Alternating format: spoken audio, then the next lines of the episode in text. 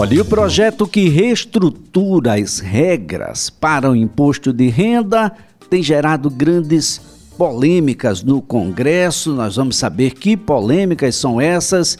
De Brasília, com Isa Staciarini. Após uma nova tentativa de acordos fracassados em torno do projeto que reestrutura o imposto de renda, a base governista trabalhou para derrubar a votação que aconteceria nesta terça-feira. Prevendo uma derrota, o Centrão votou junto de partidos da oposição para retirar o tema de pauta. Um acordo fechado com a equipe econômica, com o relator e também com prefeitos, previa ao menos quatro contrapartidas para diminuir a resistência dos municípios à proposta, mas ainda no início da sessão, um dos itens do acordo que buscava a correção do piso dos professores apenas pelo INPC não prosperou por uma diferença de apenas três votos. Depois disso, o líder do governo, Ricardo Barros, reconheceu a perda para estados e municípios e votou para retirar o tema de votação. Se houvesse perda para os municípios, nós não votaríamos Para nós atendermos o pedido da maioria dos parlamentares, que é de reduzir os dividendos para 10 no primeiro ano, para depois 20. Aí nós temos perda para os municípios. Então a gente atende um lado e desatende outro. Um dos pontos de maior divergência é a tributação de 20% na fonte dos lucros e dividendos repassados pelas empresas a pessoas físicas ou jurídicas. Outro trecho sem consenso é o aumento da isenção do imposto de renda para pessoas físicas e jurídicas, o que diminui a arrecadação de estados e municípios. Na sessão, o presidente da Câmara, Arthur Lira, citou a dificuldade de acordos de temas como esse. Nós temos que entender que esse não é um assunto fácil. Esse é um assunto que mexe com finanças, com tributos, modificação do sistema, com taxação de dividendos de grandes fortunas, de grandes bancos, de grandes empresas, de grandes conglomerados, de grandes escritórios de advogados, de grandes hospitais. Então, na realidade, esse assunto nunca vai ter consenso. A única coisa que ele tem que ter é retidão de discussão mas a, a, o plenário da casa é soberano. Para destravar a votação, os municípios apresentaram quatro contrapartidas. Além da correção do piso dos professores apenas pelo INPC, outra exigência foi a correção da perda de aproximadamente um bilhão e meio de reais, caso o projeto seja aprovado. Essa recomposição viria a partir de uma emenda constitucional que iria recuperar 0,37 7%, o que equivale ao valor que os municípios calculam de perda. Outra exigência é que a Câmara termine de votar uma PEC que eleve em um ponto percentual o repasse da União ao Fundo de Participação dos Municípios. E o quarto pedido foi a votação de uma PEC que proíbe a União prever despesas novas aos municípios sem recurso, como explica o presidente do Conselho Nacional dos Municípios, Paulo Zilkowski. Isso deveria ser a primazia de todas, porque ninguém faz despesa sem ter dinheiro para pagar. E seguidamente a União vota né, projetos e promulga leis nos obrigando a gastar o que nós não temos. Então é um acordo celebrado publicamente né, para regular a Federação Brasileira. Aqui nós não estamos tratando de pauta bomba nem coisa nenhuma, nós estamos tratando regulação da Federação Brasileira. Durante a tarde, na reunião de líderes, pelo menos cinco partidos tinham sinalizado que iriam orientar contra o projeto. O requerimento de retirada de pauta foi aprovado por 390 votos a 99. De Brasília, Isa Staciarini.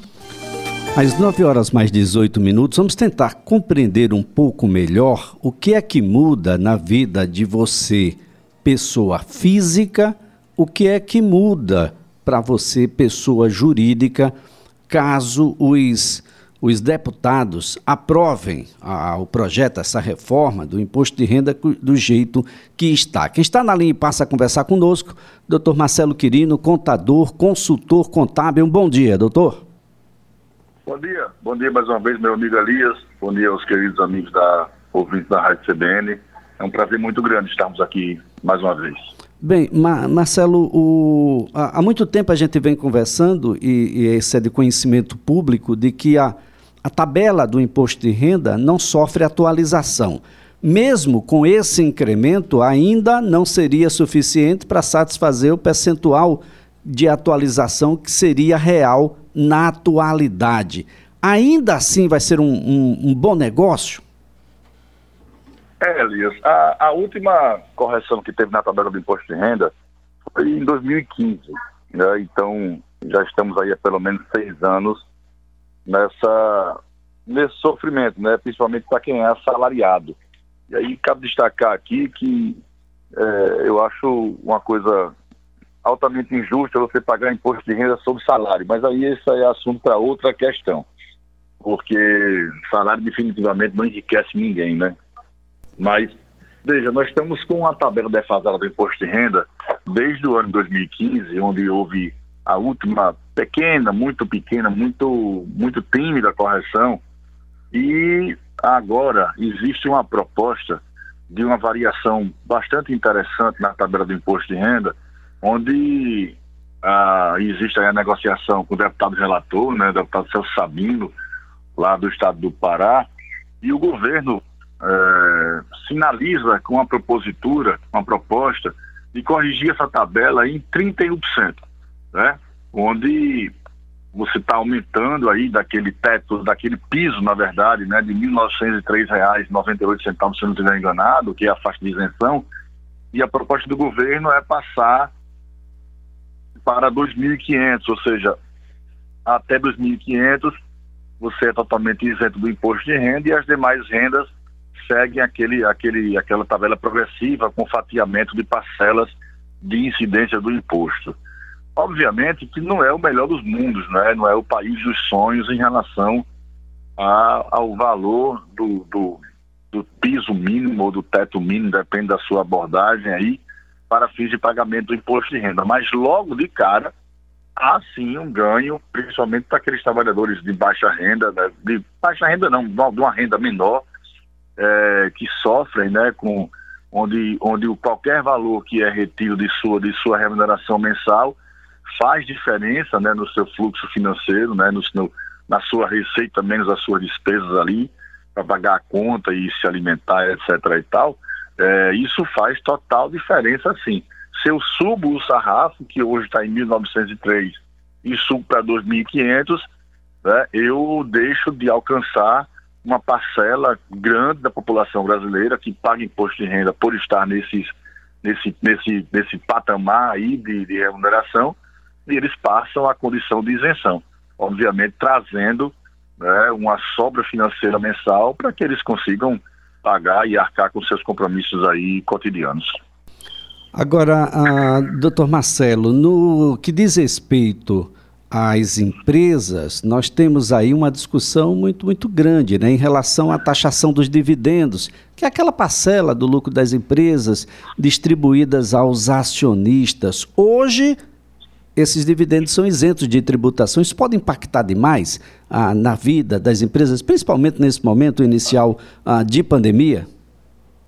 É, nós temos é, um regramento, salvo melhor juízo, desde 1995, de isenção dos dividendos distribuídos aos sócios acionistas, né, da, das empresas em geral. E aí vou colocar todo mundo aqui no mesmo caminho né? seja hoje a, a nova nomenclatura das empresas pequeno porte, microempresas, sejam as antigas, né?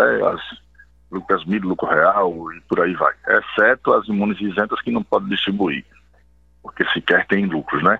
Mas, então existe essa isenção dos dividendos e lucros né, distribuídos às pessoas físicas que participam do capital dessas, desses tipos de sociedade, desde 95. E agora, é, em função dessa movimentação aí de ah, vou criar imposto sobre, sobre grandes fortunas, não vou criar, vou conceder uma isenção, a gente sabe melhor do que ninguém que governo nenhum dá isenção, né? não pode, se não pode também dar isenção de uma, de um, uma certa operação tributária sem que seja criada uma contrapartida de, de arrecadação financeira para suprir né, essa carência que vai, vai ser lançada.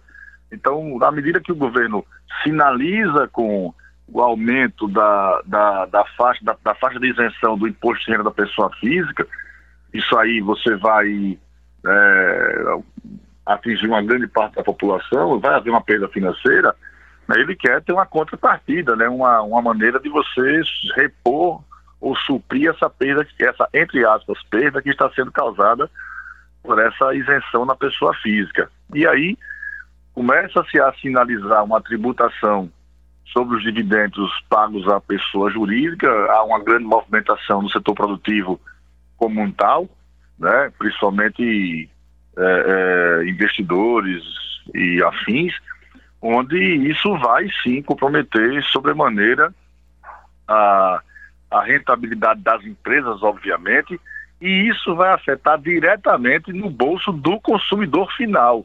Por quê? Ora, se hoje eu, investidor, acionista, o participante, o sócio de uma empresa, tá? o resultado da minha aquela operação, da minha operação comercial, né, a receita menos custos, menos despesas, me dá um resultado tal.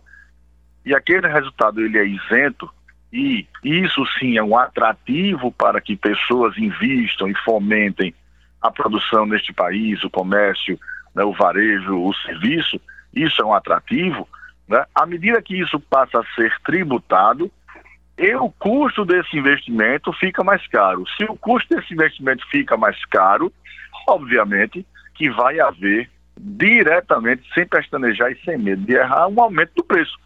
Vai haver um repasse para o preço do produto, à exceção daqueles, daqueles que são praticamente é, inviáveis de serem repassados.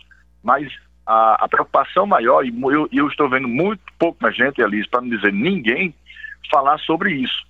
Né? Está acontecendo aí um oba-oba, vai tributar, não vai tributar, né? um jogo de estica e puxa, negociações que realmente devem acontecer, mas o que a gente não pode deixar de visualizar é que a população é que será a maior prejudicada, o consumidor, que é aquele que realmente paga imposto, que é o que está do lado de fora do balcão, é este quem será prejudicado se medidas como essas prosperarem né? sem, que, sem que haja uma contrapartida, porque, vejamos, se eu pensar, se eu estou pensando que se eu vou tributar a distribuição de dividendos, e aí é, não importa se vai ser, é, se, ah, ah, eu vou isentar os dividendos das empresas do, de Simples Nacional, ok, mas vou tributar o rendimento que for, é, que for superior a 20 mil reais por mês das empresas de aquelas de pequeno porte. E aí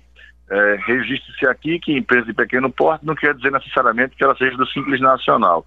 E para as demais empresas que não estão nessa seara de, tributa, de, de, de tributação de é, Simples Nacional ou pequeno porte, né, para as normais, né, e aí eu boto aqui também de pequeno porte, lucro presumido e lucro real, há uma possibilidade, aí uma, está sendo umas tratativas de tributar os dividendos acima de 20 mil reais. Tá? Em contrapartida, o governo também já sinaliza com a redução do imposto de renda e da contribuição social sobre o lucro líquido das empresas, das pessoas jurídicas que recolhem tal tributo. Então, assim, a, o peso na balança ele está desigual, sabe, Elias? É, e, e, amigos é, ouvintes da Rádio CBN, eu estou querendo comparar 2 quilos de açúcar com um quilo de feijão. Então, mesmo que eu diga que eu vou baixar a eu vou aumentar o, o, o, o, piso ou o teto, depende por onde você olha mais uma vez, para a incidência do imposto de renda, e à medida que eu passo a tributar os rendimentos, essa conta não fecha, porque a faixa da população que será alcançada pela, pelo aumento da faixa de isenção do imposto de renda da pessoa física sobre remuneração salário é muito menor daquela que será atingida pelo aumento na tributação, aliás, pela tributação sobre dividendos. Então é isso que precisa ser muito bem, muito bem analisado por todo mundo e até agora não escutei ninguém, exceto eu aqui falando para você, que o reflexo disso será no preço dos produtos. Situação que as pessoas precisam compreender de que esse projeto há uma relação direta entre aquilo que vai ser feito para pessoas físicas, para as empresas e para os investimentos. Na sociedade de consumo, impactar o consumo é impactar a própria arrecadação que tem no consumo aí o seu grande filão. Doutor Marcelo Querido, mais uma vez, muito obrigado por sua atenção, pela colaboração. Excelente quarta-feira para o senhor. Ah, meu amigo, muito obrigado. Você não sabe o quanto eu gosto de falar com você. E muito com obrigado. todos os seus ouvintes da Rádio CBN. Um grande abraço, tudo Um de melhor. abraço. Deus abençoe a todos. Doutor Marcelo Quirino é contador e consultor contábil. 929, vem aí o repórter CBN.